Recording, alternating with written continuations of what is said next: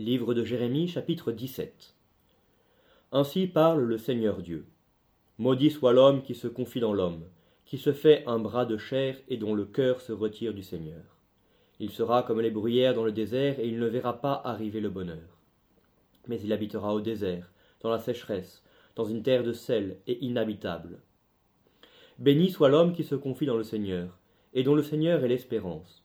Il sera comme un arbre transplanté près des eaux qui étend ses racines vers l'humidité et qui ne craint pas la chaleur lorsqu'elle est venue. Son feuillage sera toujours vert, il ne sera point en peine au temps de la sécheresse, et il ne cessera jamais de porter du fruit. Le cœur de tous les hommes est mauvais et impénétrable. Qui pourrait le connaître? Moi, le Seigneur, je sonde le cœur et j'éprouve les reins.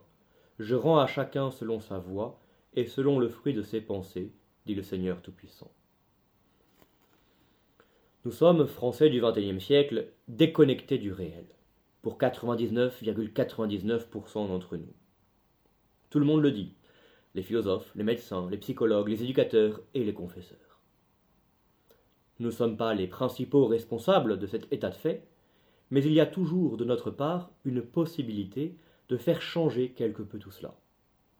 En tout cas, de nous armer un peu plus sérieusement contre les dangers de cette déconnexion. Plus largement, cette déconnexion entre la vie réelle et ce dans quoi nous nous complaisons de manière illusoire n'est pas entièrement nouvelle. Le problème est celui de l'homme qui veut agir sans Dieu, opposé à celui qui veut agir avec Dieu dans son amour. Alors, quand le prophète Jérémie dit de l'homme qu'il est toujours mauvais, il n'a pas tort. Quand Dieu dit que l'homme portera du fruit, c'est bien que cela est possible. Dieu ne parle et ne fait jamais rien en vain. Le péché nous fait nous écarter du réel. Quand nous vivons dans les structures de péché, selon la formule pertinente de Jean-Paul II, nous sommes encore plus facilement éloignés du réel. Dans les temps anciens, pour retrouver le réel qui s'exprime de la manière la plus haute dans l'union à Dieu, les hommes entraient en religion.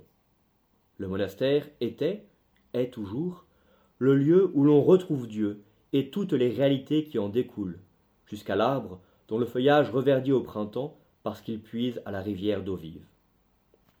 Le vénérable Tolère enseignait qu'il y a deux sortes d'hommes. Ceux qui veulent préparer eux-mêmes leur retour au réel et à la sainteté, par les hautes réflexions ou par les pratiques de piété et les belles œuvres.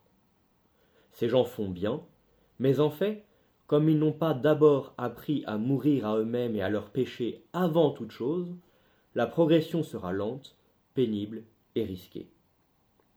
Il y a une seconde sorte d'hommes, les nobles âmes, qui vraiment se lèvent et ainsi sont vraiment illuminés. Ces âmes laissent Dieu préparer leur existence et leurs actions. Elles ne gardent rien, ni pour elles, ni pour leurs œuvres, ni dans leurs exercices de piété, ni dans les joies, ni dans les peines leur dépouillement complet conduit à l'abandon complet à Dieu, et ainsi, faisant parfaitement la volonté de Dieu, leur marche vers le ciel est bien plus aisée et rapide car elle est parfaitement ordonnée. De même que les plantes doivent avoir un bon terrain pour bien pousser, de même faut-il bien préparer son âme pour bien progresser vers le ciel. Progression. Allez, marcher en forêt ou dans un parc. Cela prend du temps, peut-être pleuvra-t-il, mais que la nature donnée par Dieu est belle, même en ville. Mieux encore, pour les privilégiés, soigner son jardin. Si cette nature est belle et si, et si année après année elle reverdit, et elle peut même grandir, comment pourrions-nous croire que Dieu ne s'occupe pas encore mieux de nos âmes et de nos désirs? La terre n'est pas notre mère, mais elle est bel et bien notre amie. Élevons-nous des choses terrestres aux choses célestes dans un seul effort.